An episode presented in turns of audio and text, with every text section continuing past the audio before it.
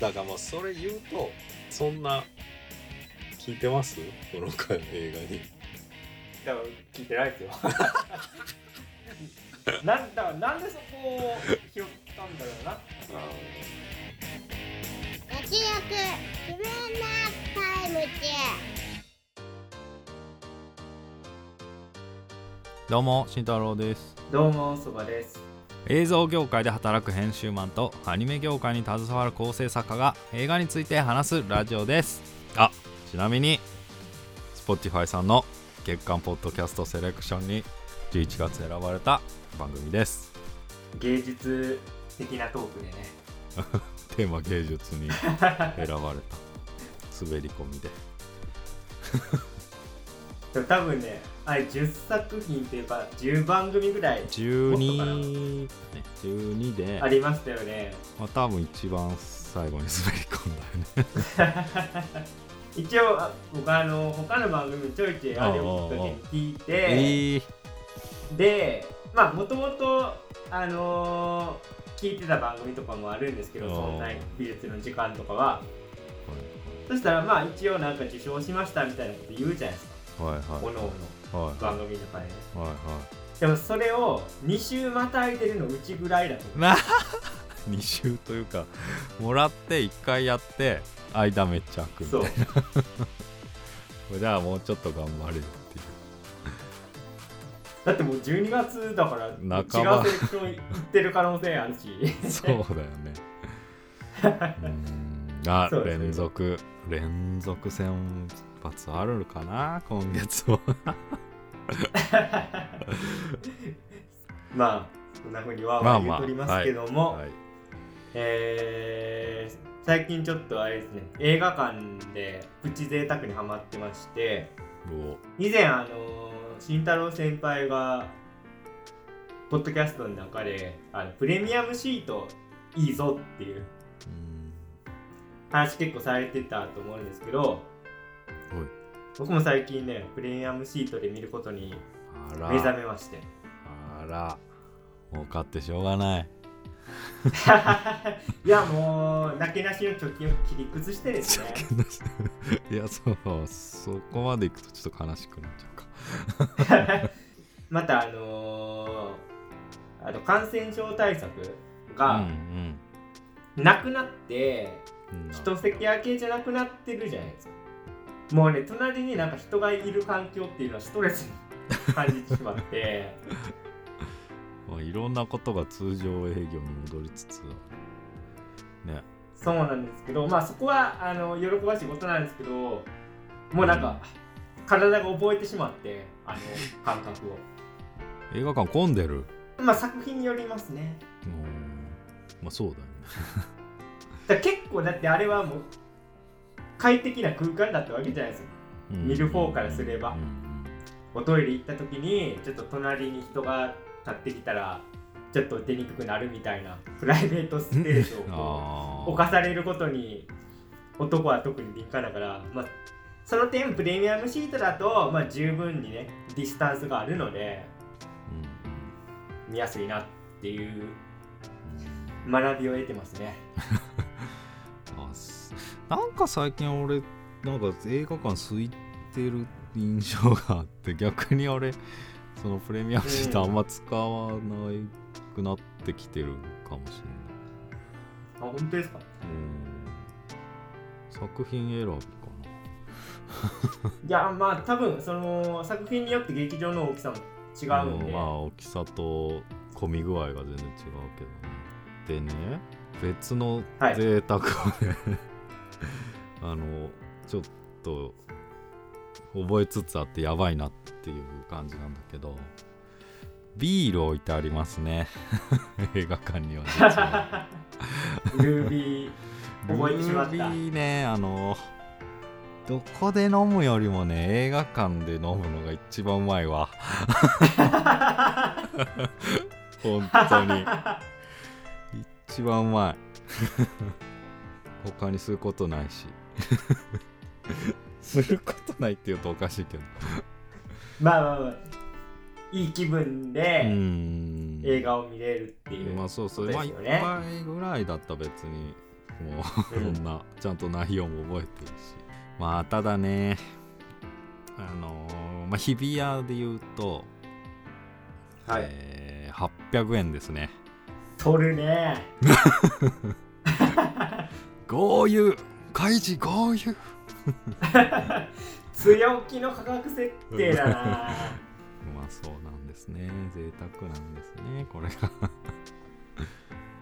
まあプラスチックのカップに入ったビールがまあうまいですよね。たださその飲んでる人俺見たことないんだけどそうですよね。僕も見たことないんですよ だから俺最初見た時あれあるんだと思って。だから大体なんかみんなねそのポップコーンとなんかジュース、まあジュースだよね。ストロー刺さってるよね。ちょっとじゃあビール啓蒙していこうかな。いやもうプレミアムシートから一歩先へ進んでしまいましたまあ確かにでもね一回飲んだら、まあ、次も行っとくかみたいになっちゃう。最初の一歩もやばい。沼の入りやばい口だいっぱい800円でしょ？いっぱいだよ。まあ結構量あるけど。あそうなんだ。うん。結構大きめ大きめ。僕でもねちょっとビール今いいなと思ってで実際その先輩の話を聞いてね、うん。僕もじゃあちょっとチャレンジしようかなと思いかけたんですけど、うん。これね音入れ問題があるなと思って。ああいや一杯ぐらいだったらまあ今んとこそんな。2時間ぐらいなら。2時間ぐらいなら全然。多分エターナルズぐらいになってくると僕あれなんですよ 3時間級2時間後半刻んでくると暴行との戦いになってくる まあまあちょっとまあ おのおの様子見て そうですね。ちょっと暴行に自信がある方はぜひ。はい。ということで、えー、ちょっと時間が空きましたけども、今回は、エドガー・ライト最新作のラストナイト・イン奏法を特集していきたいと思います。では、まずはあらすじ紹介です。ファッションデザイナーを夢見てロンドンのデザイン学校に進学したエロイーズ。しかし彼女は寮生活に馴染めず総合地区の片隅で一人暮らしを始める。エロイーズが新居のアパートに眠りにつくと夢の中で60年代の双方にいた。そこで歌手を夢見るサンディと出会いやがてエロイーズは身も心も彼女とシンクロしていく。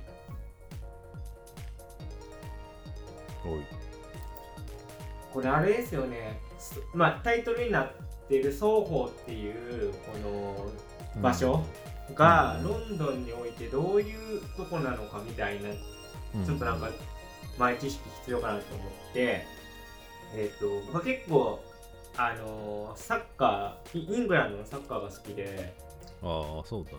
イングランドのそのプレミアリーグでロンドンを本拠地としてるチームって結構あるんですよ。4つとか5つとか。うんでみんな地区で違うんですよね全然。うんうんうん。意外と近いと。路地を1個2個外れたらもう全然違うんですよね人が、だから僕がすごい好きなチェルシーっていうチームは高級住宅街なんですけどうんもうちょっと行ったら本当に双方みたいな歓楽街があったりしてなんか日本とちょっとだから感覚違うのかもしれないなっていうのはちょっとありますね。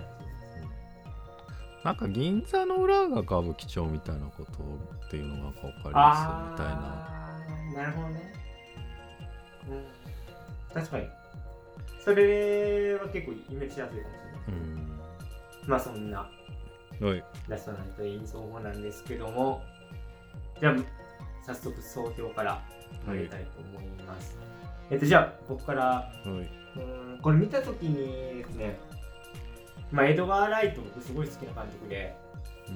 まあ、ショーン・オブ・ザ・レッドも好きだし、ベイビー・ドライバーも好きだし、まあなんといってもスポットピルグリムっていうのが僕は好きなんで、うんむちゃくちゃ期待していったんですけども、すごい面白かったですね。だんだん結構タランティーノと作風似てきたなみたいな。まあ、今回はね。今回ちょっとね。うん。ただタランティーノだと違った終わり方すると思うんですけどもっとハッピーな感じ。分かりやすい風に過去改変すると思うんだけどちょっとエドガー・ライトはまあそこまでいかないっていうかどっちまあ悪く言ったらどっちつかずなんだけどそのね落としどころっていうのがすごいリアリリアリティあったっていうか絶妙なバランスだなと思って、な何かを定義して終わってる感じだよね。そうなんですよね。だからその終わり方が結構賛否分かれるかもしれないですけど僕はすごい好好意的に受け取れてそれはすごい良かったんですよね。この現代と60年代のロンドンっていうのを行き来するわけですけど、うん。まあ、とにかく街並みが綺麗っていうか本当にロンドンっていう街が主役ぐらいの感じになっててそれはすごい見ててよかったうん。めっちゃイギリスだったよね。ちょ旅旅行行きたいなみたいな あのーえっと今泉力也監督の「街の上で」っていう映画があったんですけどうんあれはねし下北沢を舞台にしたこう群像劇みたいなバランスなんですけどもう今回ラストナイト・イン・ソーホン結構ねロンドンを舞台にしたサイコホラーっていうか多分ねロンドンであることはすごい重要なんだと思って街の上でが下北沢であることが重要だったようにロンドンが持つなんか歴史とか文化みたいなのがむちゃくちゃ炸裂してるじゃないですかうん。なんかエンディングでカラー絵が映るよね。あの街の。はいはいはいはい。あの人がいないやつです、ね、そうそう人がいない映画ね。なんかあれって、あれなんなんだよね。あの封鎖封鎖っていうかなんだっけロック。ロックダウン。あそうあれあれってロックダウンしてたから撮れた絵らしくて。へえへえと思ったの、うん。だやっぱ人多いんだってすでに。あ僕てっきりなんか CG で消したんかなと思ってた。あーなんかそうなくて。そうなんですね。そう。その時期だからこそ撮れたとわざわざ見せるあたり街重要視してるのはまあ分かる。ね、うん。うん。って感じですかね、まあ、ちょっとロンロンドン観光映画としても。そう。にし おおすすめです。しにしてはちょっと重い気もするんだけど。まあうーん。うん。僕らは以上です、はい。あだからこれ重いなと思った印その印象として重いなっていうか。うん。うんこれ大変だと思ってね見た後まあ、こあののなんか作作品が投げかけてくる問題意識みたいなのそうそうがすごいそう問題意識ね、うん、そう。問題意識をあの取り上げて終わりですよみたいなまあざっくり言うとそういう感じだったから。うん。うーん。だからそのエドガー・ライトその派手な絵作りとかかっこよさとかまあちょっとベイビードライバー想像しちゃうととベースに考えるとそのまあダンスシーンとかもねかっこよくてね。あのライティングとかダンスホールとかすっげえいいんだけどで最初見た時もそのアニャの方にまあログインじゃないけど憑依する瞬間とかすっげえかっこよく撮っててなんかマトリックスであっちの世界にこう行ったみたいな。カメラが360度回転したらあのかっこいい服に変わっててみたいなかっこよさも途中は感じたんだけど、だけどこの作品って言ってることを鑑みるとそういうダンスとかかっこいいとかって言っても結構地獄の入り口じゃん。実際は。そうですね。うん。うん。だからそこの噛み合わせはあのあんま良くないかったかなと思ってうんもうちょっとエドガー・ライト突き抜けた感じのまあちょっとベイビードライバーが好きすぎるからちょっと なんかテーマとマッチしたかっこよさとかって欲しかったなってのは思ったかな。なるほど。ちょっとそこは僕と違うところですね。そのそのら落差が結構小美使いの光と影みたいなコントラストになってるのでうまいなと思ったんですよね。だ最初いきなりダンスシーンから入ーるじゃないですか。うんうんで曲も曲も上げ上げで主人公の女の子が新聞紙でドレス作ってもう踊りまくってるわけですよね。だなんかそのなんなんていうの？明るい感じの入り方ってベイビードライバーをままさに僕は思ってうん。あれも曲から入ってたじゃないですか。うん。長回しのでそっから行くんだけどもうどんどんどんどんこう 闇に。うん。のわれていくっていう。その僕はこコントラストがいいなと思ってたんだけどまあ先輩としてはちょっとうんまあ俺そこはなんか切り離してここの映像はいいからここがいいよっていう風に俺は人には勧められないな、ダンスシーンまあ最高だよとは言えないと思っていや言えない。うん。確かに。最後までずっとモヤモヤするからそれそれはそう。うん。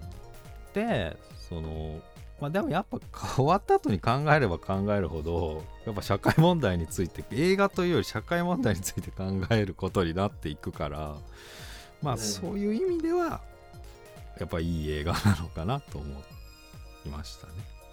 ところどころちょっと爪の甘さっていうか、ああそうなるみたいなのもあるんだけどでも江戸からイトが投げたものはすごい響いた後から考えれば考えるほどね、まあ、答え出ないんだけど考えしろがあるすごい映画でしたね。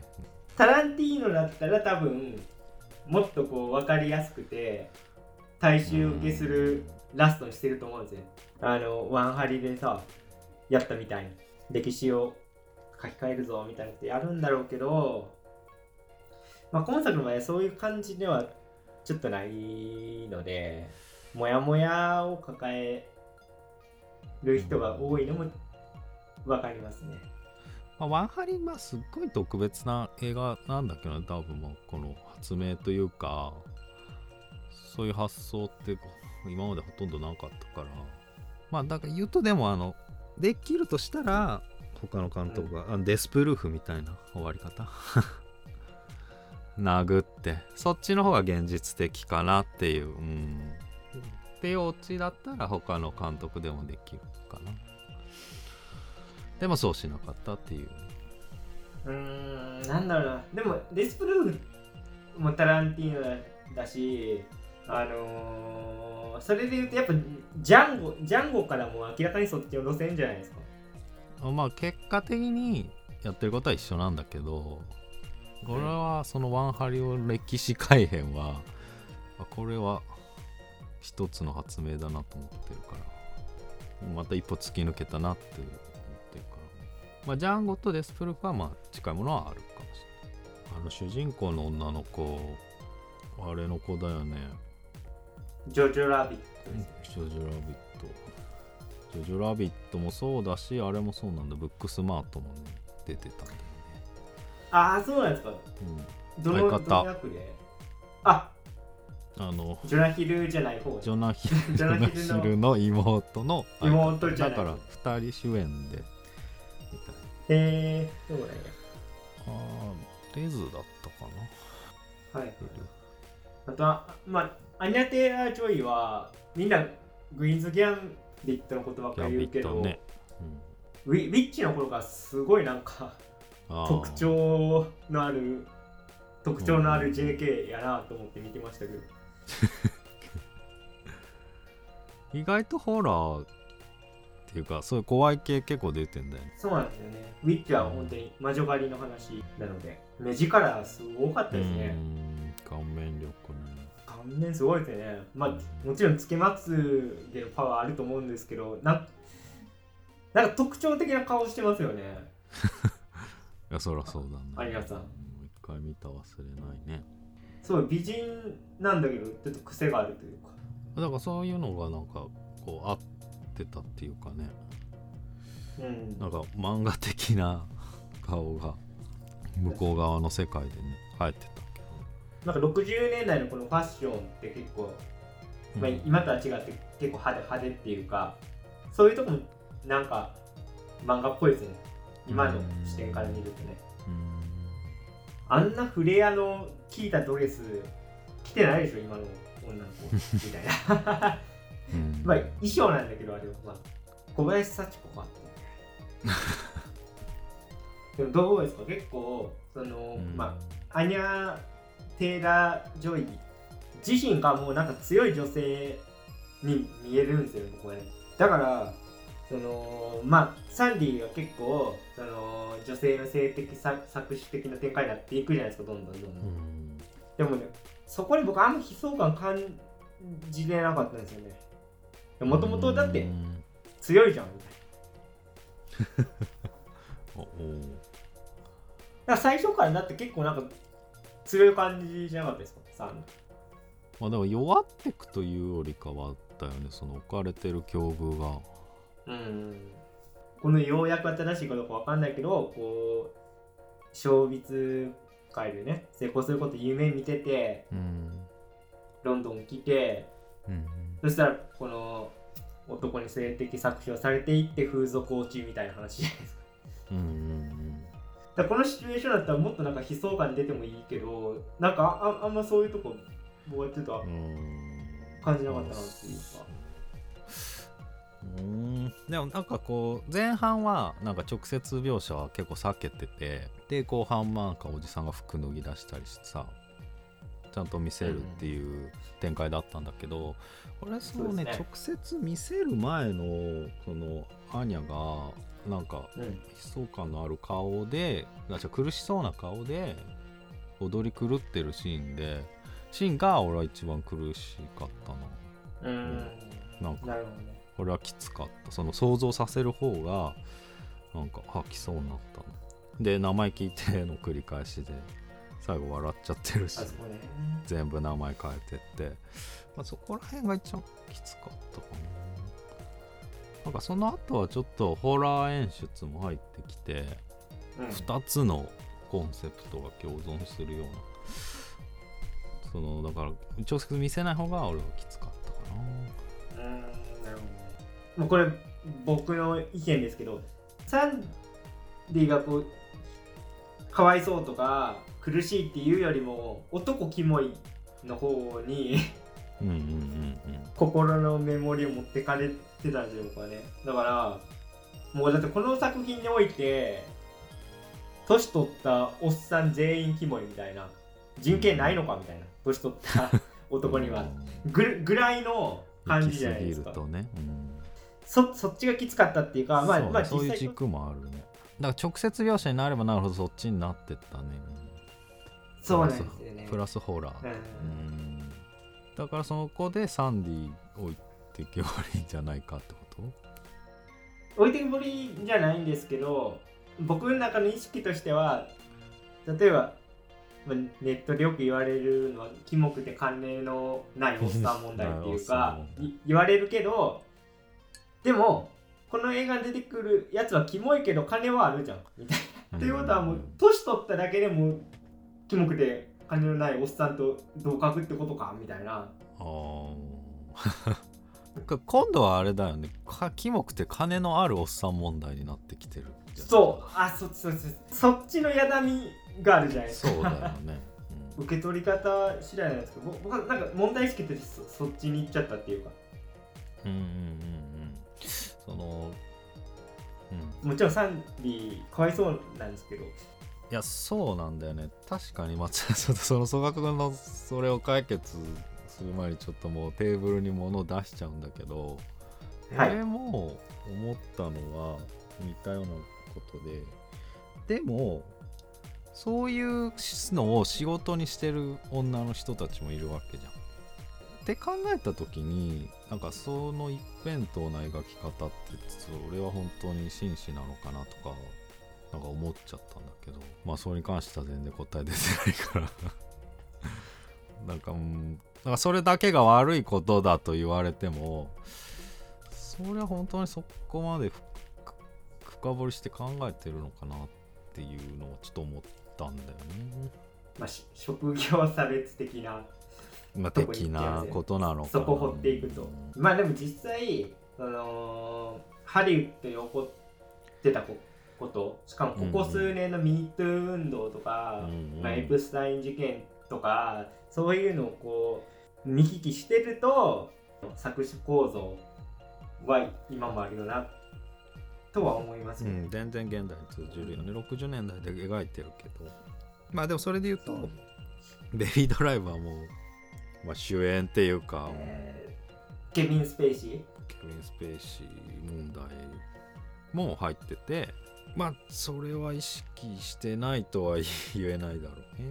そのことはちょっと僕念頭に置いてなかったですけどそうですよね。うん。意識してますよね、まあだから撮ったのかなぐらいの感じはあるうーん。いや確かにそう言われると。なるほどな。まあだから結構映画業界結構あるよなっていうか。まあ業あの芸芸能界っていう。キム・ギドクとかもそうじゃないですか。女優に対してね。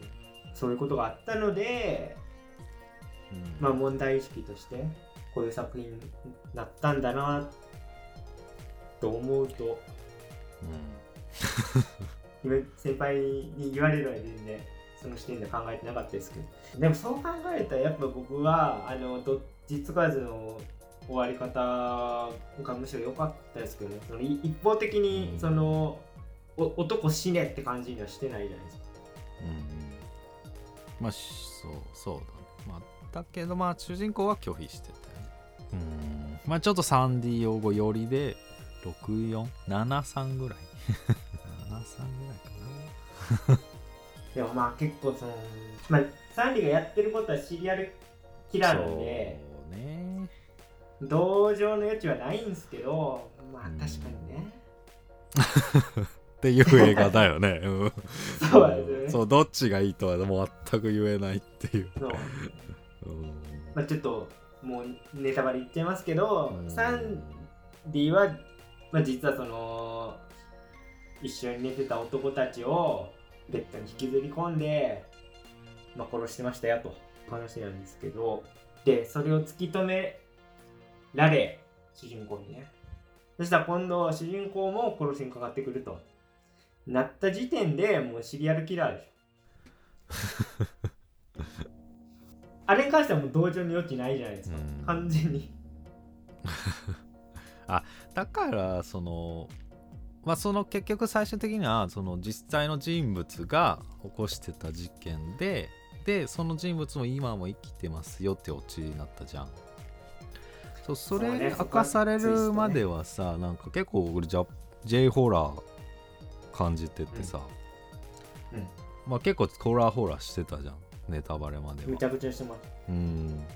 でなんかそこの自爆霊をなんかみんなで成仏させて終わりだったら 完全に J ホラーだなとなんか途中思ってたんだけど。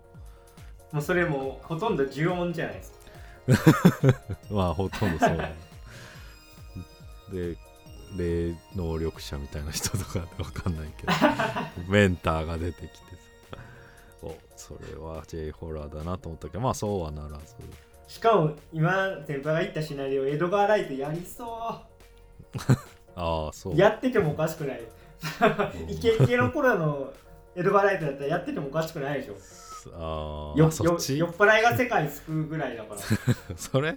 それ絶対霊能力者面白い人じゃん。面白いですよでガンガンロ ロックかロックかけてさややってるよ。と 思ったんだけどまあそのジリアルキラーの話でした。だからあそこでまあ本当に一方的にサンディがかわいそうっていう話にもまあできたけどそこをしてないのが僕はすごい好感度高いっていう。で多分結構まあモヤモヤしてるひ人的には、まあ、シリアルキラーは100歩譲っていいけど最後救ってくれやってことでしょ。うーんん？火事で死んでいくんじゃなくて。ち？ああそっちか。あー。それさあーまあ。ねでも俺あれはあの救いだったんじゃないかなと思ってるけど。あのあ言自分で言ってたからのおばあちゃんがあのこの私囚人みたいだったっつって。だかうんらあの家離れられない忌むべき相手を殺したにせよただ今も縛り続縛られ続けてるっていう囚人なわけでまあそれはそれでと思ったけど、なるほど。だいぶビターな。ビターな救いだな。うんまあまあねそうかまあ、まあ。そうでもそう考えたら確かに納得いくな。ラストカットでそのか鏡越しに幽霊になったうんサンディを見るじゃないですか主人公がね。でその鏡の中のサンディは笑ってるんですよ。だからあハッピーエンドなんだなっていうのはそこでわかるんだけどあなるほどなと思いました今の聞いてね。その土地の呪縛から解放されたことでもあったり。あそうああの死が、うん。うん、そう考えると納得できるな。まあだ殺しちゃってるからまあもうそれ以上のね救いはない。まあでも鏡の中にサンディいるのはまあちょっと怖くて。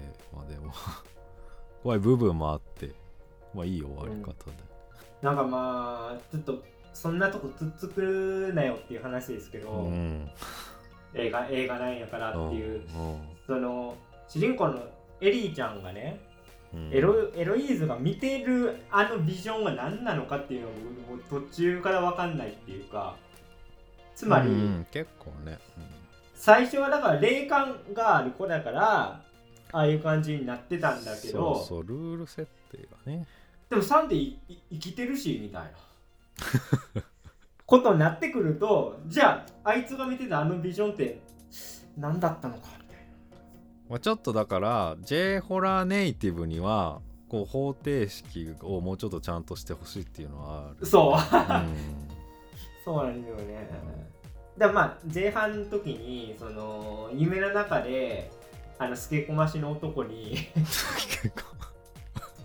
サンディがまあ紛れもないスケでコマシだよ ゼゲンでしょ。うん、うん、でまあああいつにブチューってキスされてそしたらキスマークができると。エディの首筋に。うんででもこうこういう表現って結構あるじゃない？まあそれこそまあまあ J ホラーもまあね結構、うん。結構ある。まあだから暑いって暑いって思わされたポットの水かけられてもやけどしたりするからね。そうそうそう、ねに人間のね、思い込み反応的に。思いそうそう。だからそこは全然僕は飲み込めてない。まあよくある表現だなと。うんうんうん。けどサティが生きててしかもおばあちゃんでみたいになってくると整合性がつかないから。あのあの子は見てるのはじゃあ霊霊現象じゃなかったとしてじゃあ拡大解釈してそのなんか土地が持つ残留思念みたいなのを読み取ってるみたいな。俺なんかで。なんかで知ってる。んですよねかなみたいな。まあでもそのだからある種面白いところでもあるよね。だってエロイーズはそのお母さん最初から見えてるから。そうなんかそうす信用できない語り手のようなね、うんうんうん。面白みもまあ確かにある。だから全部妄想説もあるだよね。まあ全然警察に詰められてましたからねそこね。そう。あの死体も出てきてないしね。男たちの。だからそこを考えるとそのさおばあちゃんになったサンディがさ、うん。まあ、ちょっと夏場下水臭いからみたいなこと言うじゃん。うんうん。臭いどころの騒ぎじゃないだろうみたいな。あのあの数の死体夏以外もやばいやろみたいなふうにちょっと思うけど。どうなんだろうねでも。だけ年数何年経ってんだろうねどういう状態なんだろう？なうミイラ？まあ白骨もう化白骨化してたらでもいいんじゃない？もう臭くないんじ白骨化？まあ そう。まあ考えるたびに恐ろしいよねマジ。全部、まあえー壁全部床全部。いやー。だからそこのやっぱあのツイストはうまかったですね。だから今までそののっぺらぼうのうん。きしょいきしょい男性たち。男性イメージみたい男性イメージの集合体みたいなやつがエリーに対してね襲ってきてたと思いきや助けを求めてたっていうそのひっくり返しがあるじゃないですか。だなからそこはやっぱうまいなっていうか、まあ、現実ってそうだよねみたいな。一方一方的な悪いやつがいるわけもなくだからササンディだってそうじゃん。被害者であり加害者だし。男たちも被害者であり加害者だしっていうそのなんか割り切れなさみたいなところがまあ僕は良かった。まあもやもやはしますけどね。まあちゃんと話すコミュニケーション取るもんね。そうですよね。お話できるからな。実は。あいつらが見せたビジョン説ってのもあるよね。そうか。いやそっそこにちもあるね。それあるね。周りくどいけどこれこれやっぱそう考えるとやっぱ敏夫君的なキャラも欲しかったな。アイコン？アイコンでアイコン化問題じゃんそれ。貞子問題じ今ちょっとあの話してて思い出した映画があって去年マリエンバードでっていう映画古い白黒のやつなんですけどあれはもう主人公の女の人が館を訪れるんですよね。でそしたらそこに会った男の人からあれ？去年去年もここで会いましたよね？って言ってていえいえいえあなたあの初めてですけどみたいなことをずっと言ってるんだけど、どんずーっと言われ続けるとどんどん気がおかしくなっていって現実なのか夢なのかみたいなのが分からなくなっていくみたいなうん。でその館にとらわれていってしまうみたいな女の子の話なんですよね。だからそう考えるとちょっとそういうバランスにも近いみたいな。ちょっと 精精神病的な？うんうん。どどこが現実でどこが妄想なのかみたいな。風なこの読解っていうのもできますよね。うん。うんまあでお母さん見えるってとこがそれにね聞いてきてる、まあ、聞いてきてるんだけどあそのお母さんってあんまりそれ以外に全然役目がないっていうか。結局なんで死んだのか分かんないもんね、うん。まあ、自殺っていう死因は分かってるけどなんで自殺したのかみたいなことはか語られないし。なんかお母さんの問題が解決するわけでもないし。うん。うん最後までいるし。とかちょっともうつ突っ込んでも仕方ないっていう またそれそのラストシーンあたりで言うとでもそのファッション成功してたじゃんファッションショーが。はい。まあ成功っていうか 成功の雰囲気を出してて何が成功したかあんまよく分かってないんだけど。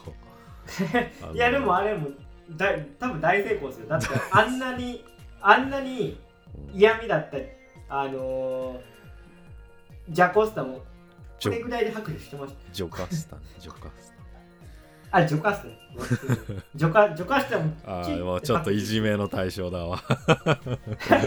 ジャコスタはダメだ。いやまあそそれはまあ演出としてまあそうしたいっていうのは分かるんだけどでもなんか似たようなこともまた言うけどその事件があったことでなんかデザインがこうより洗練されてとかっていうのは別になかったよ。うーんなんか一つの達成というか。まあちょっと欲張りすぎそれは。じゃあそもそも論的になっちゃうけどうん。もともとエリーむっちゃ天才じゃないって僕は思思あー。っちゃうんですよじゃあデザインのことよくわかんないから新聞紙であんな綺麗にドレスって作れんの素人がみたいな。だかうんらもともと天才じゃんって僕は思ってだその最後のファッションショーがうまくいったことをなんかその 3D 問題が解決したにちょっとかけてきてるから、うん。なんかないとダメなんじゃないの？って思ってそのだから真剣ゼミみたいな感じになってたから 勉強もうまくいって恋愛もうまくいって部活もうまくいくみたいなことになってたからちょっとどうかなっていう君も始めようで終わってたから。なるほど。ね。まあでも理解のある彼君もできてねよかったよ。めっちゃいい子だよね。すごい分かり手だったよな、ただただいい人だったよね。本当になんかツイッターでよくさ理解のある彼くんの漫画とか僕見るんですけどああほんまにほんまにいるんだと思いましたね。ハリウッドでハリウッドでもいるんだって。だって全肯定でしょ。否定したことなんて一回もないよ。エリーのことを全部肯定してでなんか私実は霊感がみたいなこと言ってあお俺の親戚にもいるしみたいな。おるんかいみたいな。全肯定してくれるじゃん。何があったか話してくれってねずっと言ってた。よいや本当本当にだからこれ多分ジェンダー逆だったら叩かれてもおかしくないぐらいああいい彼だったんですよ。逆にね。逆になりすぎる。うん。ピンチには駆けつけるしね。しかも車を運転できるしね。まあでも主人公の成長かちょっとまあそこはちょっと読み読み取れてないだけかもしれないですけどね。まあ全くないことはない。いやでもでも多分ミステリーミステリーっていうのかな。ミステリー要素を付け足すために、まあ、お母さんも結局最後も出てくるしサンディ見えてるし、それはだから最初に近い演出をすることでまあちょっと分からなくしてる方をまあ優先してるだろうけどね。エリーはちょっと明らかに変化はありましたよね。その成長ってまあでも成長って言っていいと思うんですけどそう言われるとね。だ最初はすごいもうヘッドホンつけてさ外界まあベイビードライバーと一緒ですけど AT フィールド張っててうんしかも、まあ、あれちょっと笑っちゃったんだけどそのヘッドホンつけたまま毛布にくるまって パーティーのとこ行くじゃないですか。うんそんな空気の読めないことすると思いながら。部屋におったらええやんと思ったんやけど。いや隣でおっぱじまってるからな。とはいえそこ逃げ込むとこそこみたいな。まあまあまあそういうような女の子が途中3時でか開花されじゃ感化されてまあブロンドになってファッションも派手になりみたいなとこを経てまた髪に戻すじゃないですか。うん。だからこうなんか自分のバランスを見つけたんだなっていうか。うん。ただ真似てただけだったけど途中はもう完全にコピーしてただけだからそこのとこは、だからそういう意味ではなんか成長だったのかなと思いました。あだそう言われればファッションショーの服もあのピンクのイメージに、夢の出て夢に出てきたイメージとは違う。なんかこう多分オリジナリティ入れて入ってる完成させたっていうのはある。だな。確かファッション詳しくないんであれですけどそんなに60年代オマージュって感じでもないにない気気がしますね。まあ今のなんかセレクトショップとかにもありそうみたいな。だからそれでもその髪色でとか言うけどその要望の変化はうん。すごい良かったよね、よかったですね。髪の毛金髪になって目の周りちょっっと黒くなってでその次ハロウィンパーティーで目の周りがすごい広さで黒くなるっていう ちゃんと段階得てねこう、うんグラデーション描いてたよね。でどんどんおかしくなってくるね。そうハロウィンパーティーのとこはその完全にゴス系だったもんね。うん。見た目もね。ヤンデレヤンデレじゃない。メンヘラ入ってくるっていうか。あとちょっとすごい小ネタですけど、あの途中60年代うんに行ってそれで映画館とか映るじゃないですか。ああああそしたら007サンダーボルト大作戦があってサンダーボール。があってであれなんですよね。ああと僕ウィキペディア見て初めて気づいたんですけどあのおばあちゃん役そのえっ、とうん。エリーのおばあちゃん。うん。役の人は女王陛下の007のあのボンドガールですよ。うんらしいね。それすごいびっくりした。うん。ウィキペディアこう調べてみてあ007出てると。まあ今回ちょい役だったけうん。どまあそれで言うとサンディのおばあちゃん役の人もね有名な女優さんでらしいね。あとそれで言うとあのーおじいちゃん？銀髪の。ああミスリード誘うおじいちゃん。そうそうそうおじいちゃん。あれテレンススタンプなんですね。ああ俺全然らしい。ね見てる時は気づかなくてウィキペディア見たらうん。コレクターの人やと思って。コレクター。あとなんだろう何が有名かな。スーパーマンゾッと勝負。うんそうだね。なんかエピソード1の解任される最高議長とか言ってたけど、スター・ウォーズね。めっちゃちょいネタを。エファントムメナスで。マジで？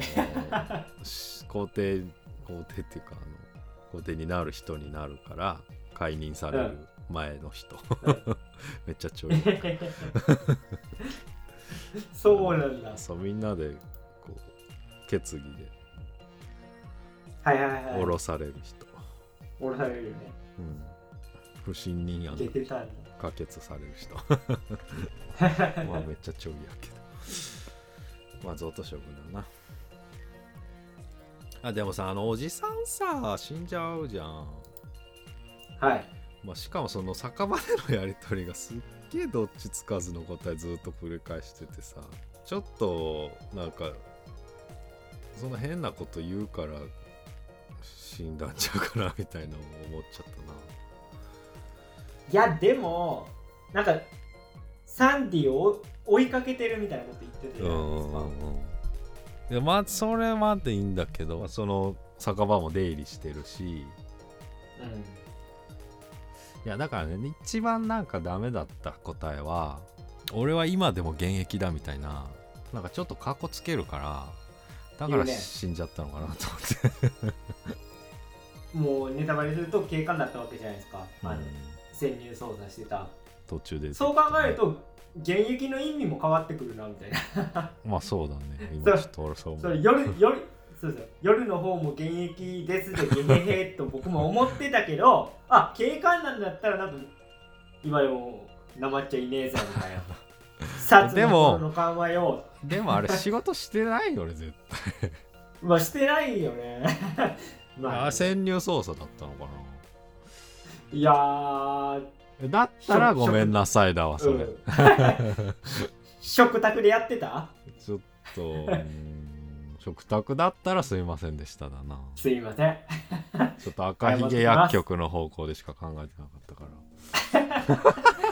いやいや完全にそっちそっちのミスリード。そっちまあでも完全にね。ミスリードか。じゃあ騙されたわ。綺麗に。でもだもう完全にだってねそういう演出されてたもん。で、あのどことなくちょっと顔も似てる風にやってたよ、うん。あのメメイク、まあまあメイクの感じもさ。まあやさぐれてるからね。まあとなるともうあとジョカスタ問題かジョカスタまあ問題ってこともないんだけどちょっと扱いが軽いっていう。かまあちょっとね。まあわ分かりやすい少女漫画の悪役って感じだけど。あそうそう。だから今流行りの悪役令嬢。悪役令嬢はみんな勘違いしてますけど悪役令嬢はむしろそのいいやつだったんやでっていう文脈ですけどね今やってる まあでもその先入観っていうかイメージの方の最初はでもそのイメージで始まるじゃん。もう完完全に悪役令嬢ですねしかもそのジャンルとして確立しつつあるらしいじゃん。1個じゃないんだってね。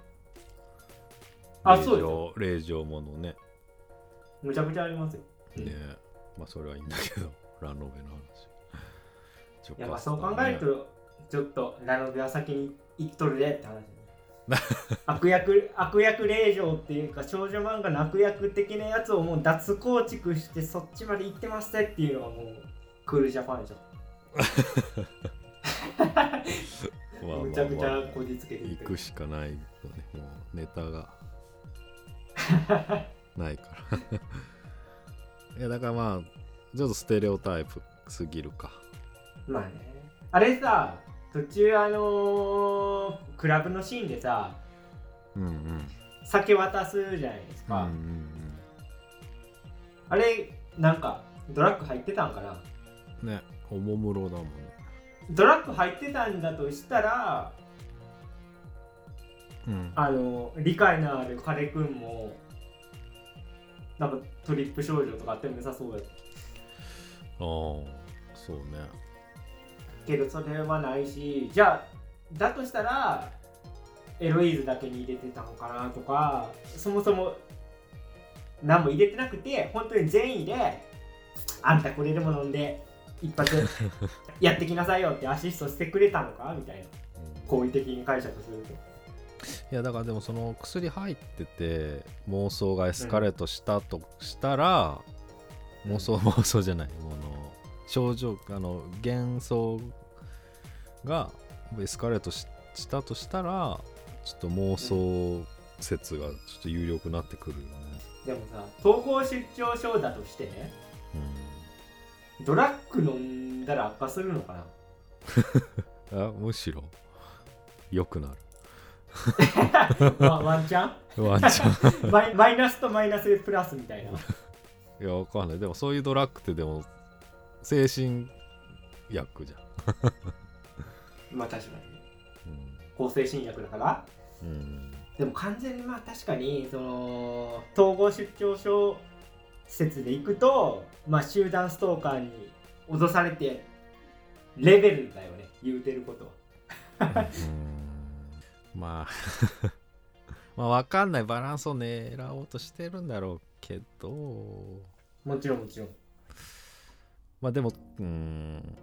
でもバランスとしてでもそこに持っていくにはちょっときついっていうのはあるけどね。結構物事はっきりして していくし実際時期は送るからな。そうですうん。ちょっとぼやかすにはちょっときついものがあるんだけどな。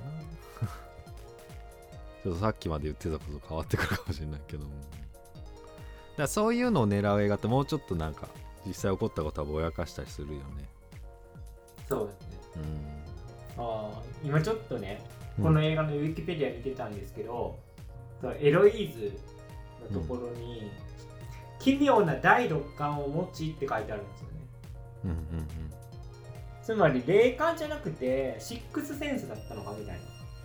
うんうんうんなんかでもこの映画紹介もさ結構いろんなやつゆるいっつうかまあそのシックスセンスもどうなのっていうのはあるまあ、そうだな。なんかでもシックスセンスっぽいね。そのお母さん、鏡越しでお母さん見て、ああ、みたいな。それもうあんなじゃんもう映画のシックスセンスじまあ完全にそうなんだけどだからシックスセンスが行くとこまで行ったらタイムトリップをしちゃうみたいなことなのかゃん、うんうん、まあまあそれは全然あるんじゃない、うん。想像、うん。妄想力でね。なうんこれ難しいな。今あのジャックのところあの透け込ましのとこ見てるんですけど、その1960年代のナイトクラブで女性歌手のまとめ役を務める男性エロイーズスラッシュサンディと恋に落ちる。ってことはエロイーズエロイーズも恋に落ちてたんあれあエロイーズの方？うん。あまあ僕はいい感じの人だと思ったんじゃない？最初。あー。でも恋に落ちるまでは言ってなくない？まあ まあいいか。あー。でもキスマークついてたんだと思って。でも嬉しそうにはしてたけどね。うん。まあでもそのサイトの説明結構ざるっていうか、まあまあまあ。うん、ウィキペディアだしそう。だってその見たビジョンのこと夢とか言ってたりするんだけど。でもそれ言い切るのは本当は違うかあーあとあとすみません僕ちょっと間違ってたのでい一個訂正したいんですけどあの、らはい。エロイズのおばあちゃんが女王陛下の007のボンドガールって言いました逆でしたね。あのサンディのおばあちゃん。時代の女優さんが女王陛下の007にしましたね。あそっちか。そっちでしたねエロイズのおばあちゃんはなんか違う。あそっちがそっちか。じゃあ俺逆言ってるか。逆ですね。だから60年代か70年代活躍してる女優さん。そうあーあれですね。み蜜の味とかの人ですうん。ね、おばあちゃん。僕蜜の味ぐらいしかわかんないの、うん、ちょっとウィキペディいやでもジャックっていうかスケコマシ問題もさ全然現代にもあってさ現代日本にもあってさあそれが上等集団上等集団なんだなって思ったな見てて。アはい。はい。なんか担当が私の好み全然覚えてくれないとか担当は他の店行ってもいいって前は言ってたのに会ったら他へ行くなって言ってくるとかさ ま担あ当が担当がつって。その夜の仕事してる人のなんか愚痴みたいな。まあね。そら。そんなんあったりするじゃん。ありますね。いつの時代もそういうことなんだね。惚れさせるんだね最初。だからもう普段むっちゃ DV とかするけどうん。ああまあそれも一緒か誕生日にバラの花一輪持ってむっちゃ熱い愛を支えたりするそのギャップにコロッといかれちゃうんですよね。いかれちゃうんすよねって言ってお俺別に女性じゃないからあれですけど。いかれちゃうと聞きます。不良が猫助けるのと一緒。まあその DV においては共依存だったりするからまあと思ってたんだけど、そのやっぱビジネスにおいてそういう手段使うんだなと思って。いやまあ上等手段でしょうそれは。うん。夜のうちの方々の。まあリスク背負ってるけどねそのやり方もね。その場はいいけど、うん。まあ結局殺されてるわけだからね。まあそうだね。まあダメだねその場しのぎはね。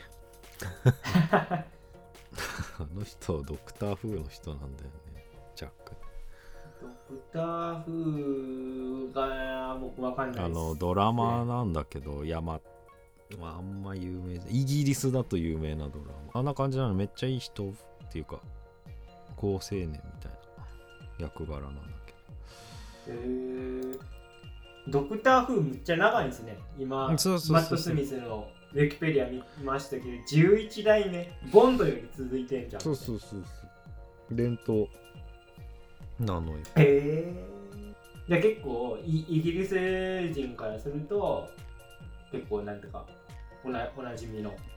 うん同じ俳優さん。俳優じゃない？でも多分ドクター風以外結構悪役多い。そうね。バイキンでもなんか雰囲気イケメンじゃなかった？そう言うと。顔怖いじゃんだって。まあでもななんていうか海外のイケメンって感じ。あ彫りが深くイケメ深くて。ンなのかな。まあダンスかっこよかったな。ああかっこいいですね。今あのマット・スミスさんの出演映画とか見てますけどあんまピンとこないな。そんな役いたいたっけ？うん、うん、なんかそんな。ちょっとでも僕見てないんであれですけどターミネーター・ジェネシスでスカイネットに役やってるんですね。スカイネット？え。ー T5000、T5 T5000 スラッシュスカイネットだから、え。ーまあそう言われるとターミネーター顔かもしれないね。ターミネーター顔だよね。うん。正統派イケメンではない。うん。まあだからやっぱその まあこれはこれでいいあのだいぶ考えをね走らせることにすごい意義のある映画だったからいいんだけどただこうちょっともうこのケレン味エドガー・ライトのケレン味をちゃんとストレートになんか活かせる映画を俺は見たいなっていうあのあそこまで戻んなくていいこのショーン・オブ・ザ・デッドまで戻んなくていいメイビードラマ的な。ベイビードライバーはもう、だってあれはもうそっちに全振りしてるから、うんそのでそのギャグは少なめででもカメラワークがすごいもう、ベイビードライバーは音楽だから、うんカット割りのリズムっていうか、まあね、確かに。だから、スピルバーグみたいに交互に撮ってくれたらいいですよね。そうれうん歴史、ね歴史のドキュメンタリー的なやつとバカ映画と 交互に。だから、すごい、あのーレディープレイヤー1撮って、うん。で、次し、私立のスパイ事件のシリアスなやつ撮ってみたいな。リンカそれぐらいのね。ーン取ってとかね。そうそうそうそう。っていうのがいいホットファズ的な、なやつをね。うん、ホットファズも結構戻るけど。な、そうあれもバカね映画やな。バカ最高のバカ映画江戸川ライトなんか次回作決まってんのかな？まあでも結局あれですけどあアンアントマンも一応エドガー・ライトの作品と言えなくもないでしょ、うん。まあ、途中で途中で降りたけど結構長いこと、そうですよねあれ今なんかあれだなドキュメンタリー次も撮ってはい。公開されてるとかされてないとかだったなあ本当に？へえちょっと真面目路線いってるかもしれない。誰かのこう人をフューチャーしたドキュメンタリーへえあれみたいですあのマンク？ああ、うーん、まあそう、近いものあるかもしあれって誰でしたっけフィンチャーでしたっけ？れない。ピンチャー。フィンチャー